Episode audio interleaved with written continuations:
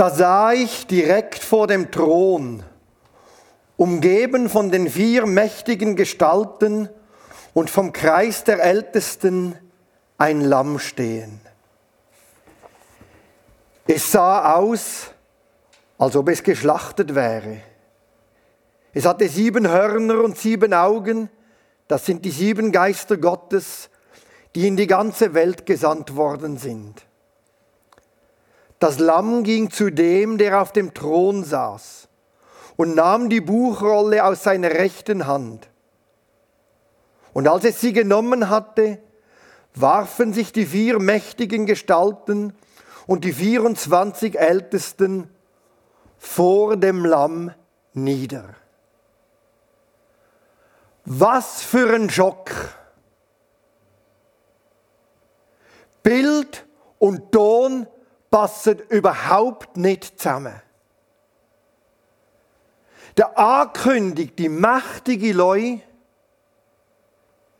ist es geschlachtet, das Lamm.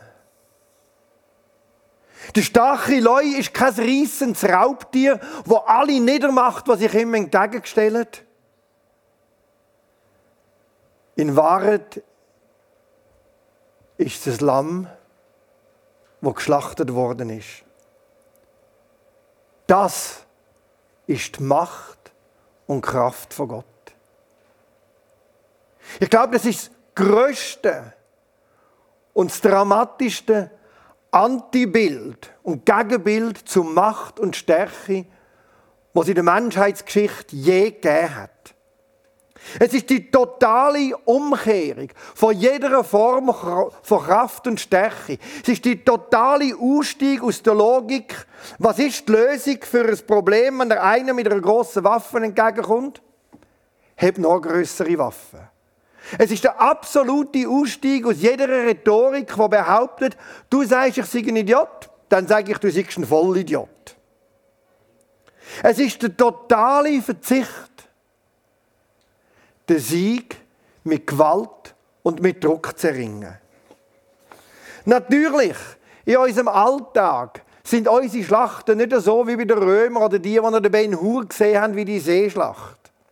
Wir kämpfen mit anderen Waffen. Meistens sind es unsere Worte, oft auch unser Schweigen, da kann man sehr gut reinschlagen mit dem Schweigen. Im Mobbing, im Hinenumreden, wir haben ja unsere eigenen Waffen, zum uns durchsetzen, behaupten, den anderen ausspielen. Und wenn es ganz schlimm kommt, dann haben wir ja in unserer Gesellschaft noch Anwälte. Bei Nachbarschaftsstreit, Entscheidungen haben die schon manche Schlacht geschlagen. Und dann kann man den anderen so richtig an die Wand anspielen. Es ist der Ausstieg aus all dem. Und darum ist es so gerade derart hoffnungsvoll. Aber ganz ehrlich gesagt, das Bild, wo der Johannes sieht, mächtig, stark, und dann ist es geschlachtetes Lamm. Das ist in jeder realen Welt einfach nur ein Irrsinn. Ein hoffnungsloser Fall. Dann wisst ihr, der Johannes sieht nicht ein niedliches, nettes Lämmli, das fröhlich auf der Wiese rumgumpelt. Es ist kein niedliches Bild, das er sieht. Es ist ein hässliches Bild. In der Kunstgeschichte gibt es fast keine Bilder von dem geschlachteten Lamm. Und das eine, das ich gefunden habe, habe ich das Gefühl, zeigen wir gescheiter nicht am Sonntagmorgen. Es fällt euch so schwer, damit umzugehen. Wenn das die Antwort Gottes ist, wenn das der Sieg ist, dann taucht natürlich die Frage auf, gehören Macht, Ruhm und Stärke wirklich dem geschlachteten Lamm? Gehören es nicht viel mehr am Schlechter, wo ja das Lamm eigentlich besiegt hat, weil es geschlachtet hat? Ist das der Weg zur Selbstbehauptung? Gehört die Macht am geschlachteten Lamm? Ganz nüchtern betrachtet, ja. Das römische Reich gibt es nicht mehr. Es ist untergegangen.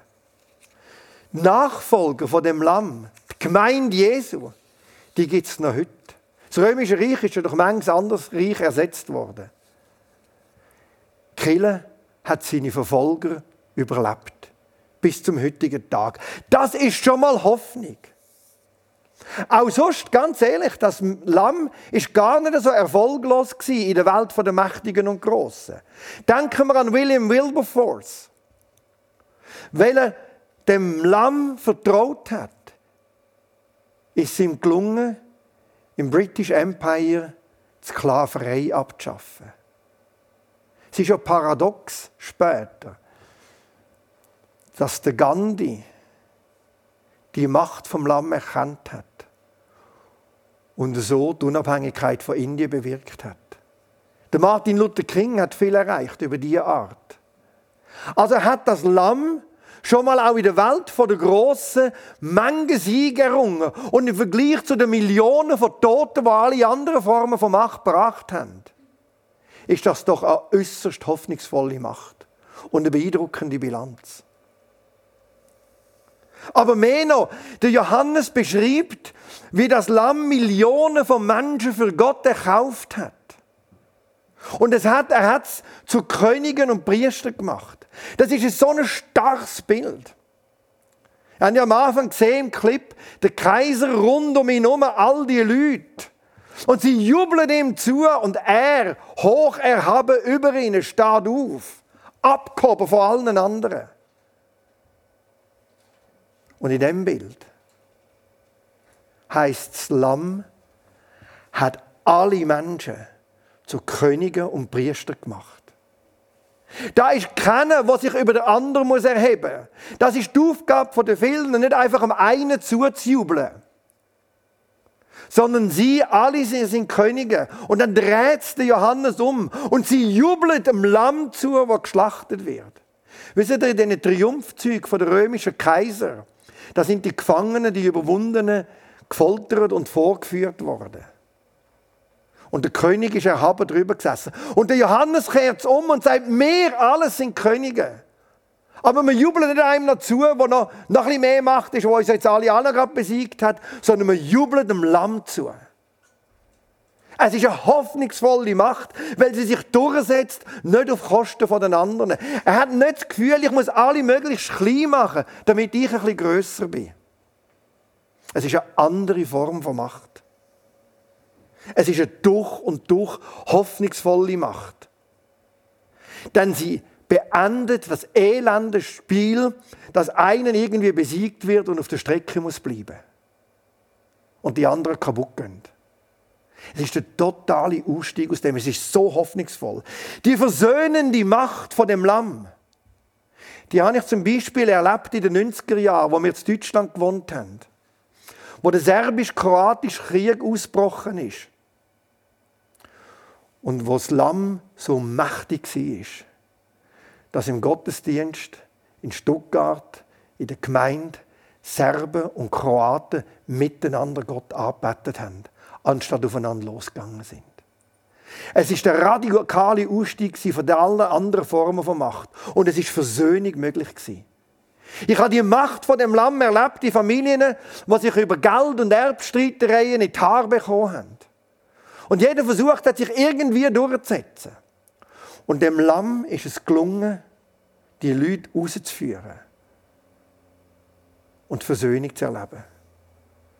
Und dann habe ich sie ganz stark erlebt, auf eine eindrückliche Art und Weise, bei meinem Onkel, bei meinem einen Onkel. Er war ein finsterer Mann, ein grober Mann. Als Kinder haben wir alle immer Angst gehabt, in Frankreich gewohnt. Und wenn er zwischendrin an die Familie Weihnacht kam, haben alle Kinder ein Ziel gehabt. Ihm nicht über den Weg zu laufen. Ihm auszuweichen. Er hat ein Motto kennt in seinem Leben, das war Leistung. Und wenn es Druck gegeben hat, hat es Gegendruck gegeben. Und alle seine Mitmenschen sind für ihn nur Konkurrenten gewesen. Es ist kein angenehmer Mensch, der einen finsteren Blick gehabt. Es hat ihn auch niemand verändern Er hat einfach Gegendruck gemacht. Irgendwann, irgendwann, ich weiß nicht mehr wie und ich weiß nicht mehr warum, ist die Macht vom Lamm stärker gewesen. Und mein Onkel hat ein neues Leben angefangen, hat angefangen zu erfahren, was Gnade heisst. Er hat ein neues Leben angefangen. Das war für mich ein ganz beeindruckender Moment. Wir waren in Frankreich in einer ganz kleinen Gemeinde. Und ich war an der Seite von meinem Onkel. Und wir haben zusammen Gott angebetet. Es hat mich erinnert an das Bild aus der Offenbarung, wo alle Könige sind. Und alle beten das Lamm an. Und ich bin mit dem Onkel, wo ich so Angst hatte, wir hatten letztens ein Cousin und Cousinentreffen und alle haben gesagt, gell, der war immer so schlimm. Und alle sind ihm aus dem Weg gegangen. Und wir sind zusammen da gewesen. Und wir haben ihn angebetet. Gott, der Herr, das Lamm. Wisst ihr, es hat gar keinen Sinn gehabt, bei ihm mit Druck etwas zu erreichen. Sein Gegendruck war immer stärker. Aber das Lamm hat ihn überwunden. Das gibt mir so viel Hoffnung, das gibt mir so viel Mut. Es muss nicht immer gleich weit gehen. Ich weiß aufgrund von all diesen Geschichten, Macht vom Lamm ist alles andere als beeindruckend. Sie kommt nicht mächtig daher, sie kommt furchtbar daher. Es ist so ein fast surreales Bild. Aber sie ist so stark, dass sie das Böse kann überwinden kann. Dass sie den Ausweg schafft aus unseren Machtspielen heraus. Es ist Hoffnung auf Veränderung. Es ist jenseits von Druck, Zwang und Manipulation. Gott ist radikal anders als die Mächtigen von dieser Welt und Sieger von dieser Welt. Seine Macht ist die totale Selbsthingabe, der totale Machtverzicht. Das ist seine Kraft. Seine Selbsthingabe an uns Menschen. Seine vorbehaltlose Gnade uns gegenüber. Seine Macht ist so stark, dass er unsere Ablehnung aushaltet. Sein Ziel ist, seine Macht mit uns allen zu teilen. Und er macht uns zu Königen und Priestern. Er hat kein Bedürfnis, uns klein zu halten, um selber größer zu sein. Es ist ja die totale Umkehrung. Er macht uns groß und er ist Lamm. Seine Siegesfeier ist die grösste Antisiegesfeier, die es nur gibt. Weil sie nicht auf Kosten von irgendjemandem ausgetragen wird, der verloren hat, sondern weil es nur Versöhnte gibt. Gibt nur Priester, es gibt nur Könige, es gibt nur Versöhnte. Es ist das Fest vom Frieden. Es ist das Ende der Gewalt. Was für eine Hoffnung haben wir? Und manchmal, wenn ich versuche, bin, wieder mit Druck und Gewalt Ziel zu erreichen, habe ich das Bild vor mir. Oder manchmal, wenn ich resignieren will, wenn Menschen, die frech sind und sich einfach alles holen und denken, ja, bleibst du so, so wie noch auf der Strecke, erinnere ich mich an das Bild vom Lamm. Es überwindet alles. Es ist für mich die größte Hoffnung, dass es einen Ausstieg gibt aus dem üblichen Kreislauf der Welt, dass sich der Stark und der Frech alles holt und dass die anderen irgendwo auf der Strecke bleiben. Es ist so eine Hoffnung und es ist so radikal anders. Ich bin Gott dankbar dafür. Amen.